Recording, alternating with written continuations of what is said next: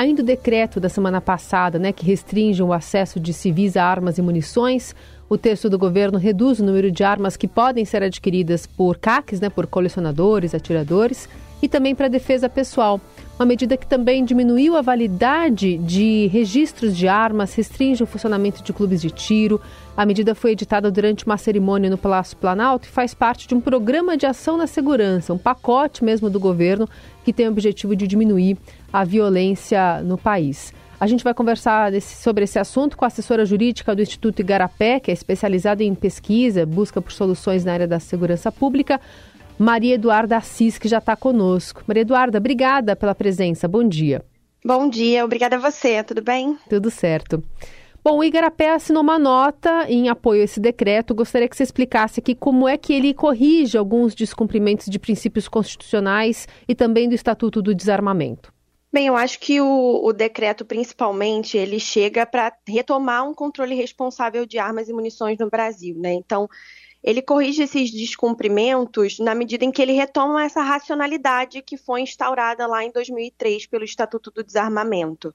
Então, ele não é um decreto que proíbe o acesso a armas, né? Mas ele regula esse acesso de forma mais coerente e razoável tanto na redução da potência das armas, né, retomando os limites que vigoraram entre 2003 e 2018, ou seja, os calibres mais potentes passaram a ser acessíveis só para as Forças Armadas e para as Forças de Segurança, como deveria ser, porque no período passado é, esses limites, essa, potência, né, ela acabou sendo aumentada e sendo acessível também para civis de forma irracional.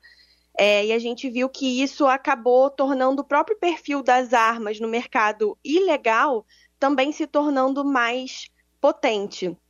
Então, essa dinâmica foi alterada, então a gente teve essa correção. Também no limite da, do número de armas que poderiam ser adquiridos, como você mesmo mencionou no início, é, no caso dos CACs, esse, esse limite né, para atiradores, por exemplo, poderia ser até 60 armas. Então, um verdadeiro arsenal, sendo que metade dessas armas poderiam ser de uso restrito, incluindo fuzis.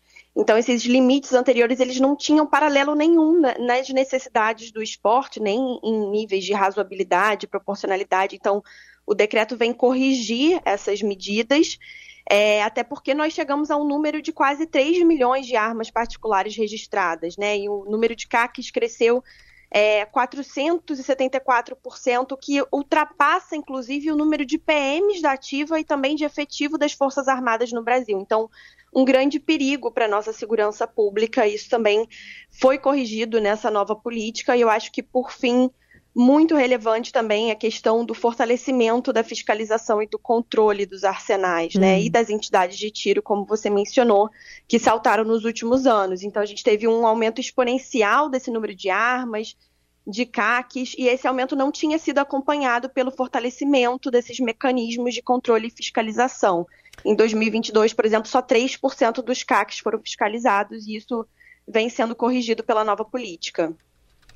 Queria, ainda nessa questão de fiscalização, esse decreto ele prevê a transferência da atividade de fiscalização que hoje são realizadas pelo Exército e pela Polícia Federal, ou, quer dizer, que hoje são realizadas pelo Exército, foi para a Polícia Federal, que vai ficar agora uhum. encarregada de abastecer essas forças de segurança, órgãos de justiça com informações sobre os portadores. É, por que é uma saída melhor do que a gente tinha até então?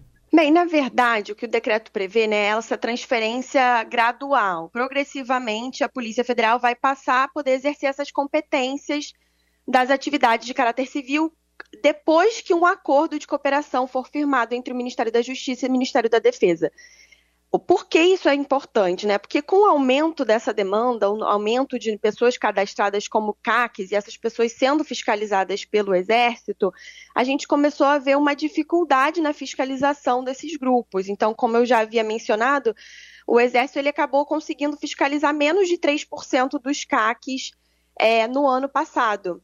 Então, com o aumento da circulação dessas armas, o aumento das potências, a, a, a Polícia Federal vem contribuir para essa fiscalização é, e contribuir com, com o Exército também, que acabou admitindo ser incapaz de produzir, por exemplo, relatórios é, sobre os tipos de armas nas mãos dos CACs. Então, a gente vinha vendo algumas discrepâncias e eu acredito que essa transferência gradativa vai contribuir para que essa, esse, essa fiscalização e esse controle sejam fortalecidos. Quando você fala sobre essa fiscalização dificultosa, também por conta da quantidade de armas que estão agora é, distribuídas, é, há algum receio por parte, até especialmente dos colecionadores, de que é, eles precisem devolver as armas, venderem as armas, entregarem as armas? Essa, esse temor, pelo menos essa retórica, ela tem respaldo nesse decreto? Não, até porque o decreto ele permite que as pessoas que adquiriram suas armas entre 2019 é, e 2022, com base nas medidas anteriores, que essas pessoas permaneçam com as suas armas. Então, o que o governo faz é facilitar a entrega voluntária, caso a pessoa de fato queira devolver as suas armas. No entanto, existe de fato essa, esse maior controle para que possa ser corrigida essa discrepância, né? E esse número é, enorme de armas em circulação, essa contrapartida vem é, na, na forma de mais fiscalização. Então, as pessoas que hoje com, têm pistola 9mm, por exemplo, têm fuzis, elas vão continuar podendo ter essas armas, desde que elas cumpram os novos mecanismos estabelecidos de controle e fiscalização que ganharam esse reforço de fato. Hum. A gente está vendo já movimentação no Congresso em relação a essa medida do governo. Então, tem diversos deputados de oposição, por exemplo, que já apresentaram, inclusive, projeto para assustar os efeitos desse decreto. Mas, aparentemente, hoje a coluna do Estadão até traz essa fala de um líder né, da, da bancada da bala, dizendo que o que mais incomodou, aparentemente, foi a restrição de alguns calibres, como essa da pistola 9mm, né, que só para agora Sim. forças de segurança, como você acabou de mencionar. É, por quê? Qual, qual, que, qual que é a grande questão envolvendo esse calibre de pistola ou esse acesso a armas é, com mais poder de, de fogo, de, de estrago Sim. também? É, só retomando né, a questão da, do, dessa tentativa de sustar o novo decreto, né, desde a da aprovação do Estatuto do Desarmamento em 2022, a gente vê diversos setores que estão pautados até em interesses privados tentando derrubar essas políticas. Então, não é uma novidade.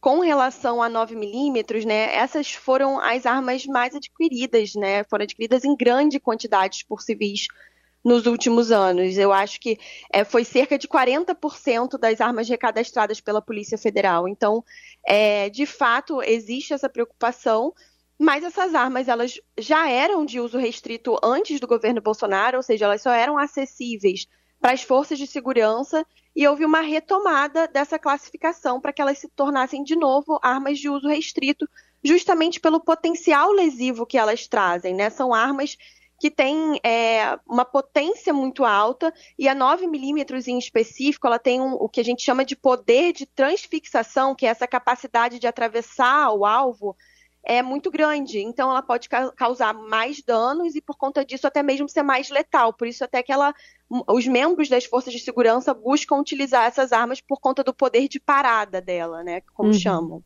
Entendi. Quando a gente fala, né, de novo nessa nessa, nessa resistência do Congresso Nacional, cria uma posição de como o Instituto Garapé entende essa reivindicação por parte, por exemplo, da bancada da bala. Você disse que não é uma novidade, né, que desde o Estatuto do Desarmamento, é, essas questões são colocadas em xeque, pressões de alguns setores da sociedade para que essas limitações fiquem atenuadas. Então, queria uma, uma avaliação política do Instituto sobre é, essas mudanças propostas pelo governo e também sobre esse argumento de que é, não é porque se aumentou o número de armas em circulação que há possibilidade de fazer um cruzamento com o fato de aumentar os índices de violência armada, né? Que isso não pode ser associado. Como é que você é, responde a esses, a, a essas duas provocações e a esse argumento especificamente? Sim, é, eu acho que muita gente é, tem visto essa medida como um ato de revanchismo do, do governo, né? O que acaba não sendo verdade, porque para quem acompanha esse, esse tema há muitos anos, há décadas, né, desde a época do Estatuto do Desarmamento, consegue enxergar nessa nova política avanços muito importantes para a segurança coletiva, para retomar essa racionalidade, como eu havia dizendo. É, e alguns associam até essa nova política a um tipo de controle social, né, típico de, de governos autoritários. Mas quando a gente olha mais a fundo, né, para quem é, estuda segurança pública, a gente entende que é essencial, principalmente em democracias, que o monopólio do uso legítimo da força pertença ao Estado. Ou seja, não interessa ao, a esse Estado que as pessoas, os civis tenham armas mais potentes do que as polícias, porque é papel das polícias proteger coletivamente a sociedade, né? Então, esse modelo de contrato social foi pensado justamente para que não se incentive a, a violência privada, né, em, em, detrimento dessa resolução pacífica dos conflitos, enfim, em que o Estado vai intermediar essa, esses conflitos. Então, acho que, primeiro de tudo, isso é essencial se a gente está pensando num modelo democrático de segurança pública.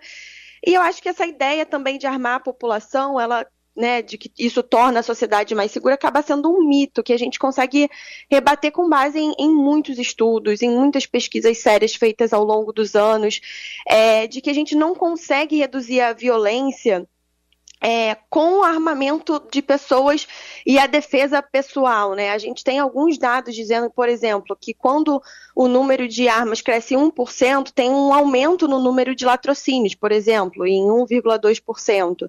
Então acaba sendo uma falácia. A gente essa, o número de armas nas mãos de poucas pessoas não contribui de fato para a segurança pública. Pelo contrário, a gente vê um aumento da, da violência armada, no último ano, a gente viu um aumento da violência política também, violência política armada.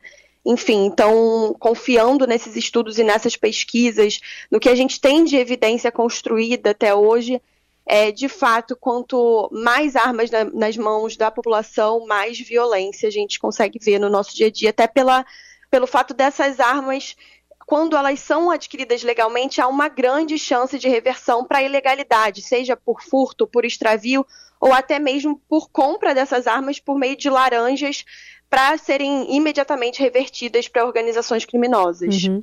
E sobre a tramitação no Congresso, eh, o governo vai ter eh, poder para manter todos os, os pontos desse decreto, na sua visão? Bem, eu acho que a, a, política é uma política muito séria e eu acho que as, qualquer parlamentar comprometido com a segurança pública consegue enxergar isso. Então, eu, eu acredito que sim. No, eu acho que esses projetos de decreto legislativo, né, por mais que eles tenham um, um efeito importante né, para para mídia, enfim. Mas eu acho que a política, por si só, eu acho que ela, ela consegue assim se manter por meio da, dos seus fundamentos que estão baseados no Estatuto do Desarmamento, estão uhum. baseados na Constituição e, enfim. Muito bem. Essa Maria Eduarda Assis, assessora jurídica do Instituto Igarapé, falando mais sobre essa política anunciada na sexta-feira pelo governo de Luiz Inácio Lula da Silva. Obrigada pela conversa, Maria Eduarda. Até a próxima. Obrigada. Tchau, tchau. Bom dia.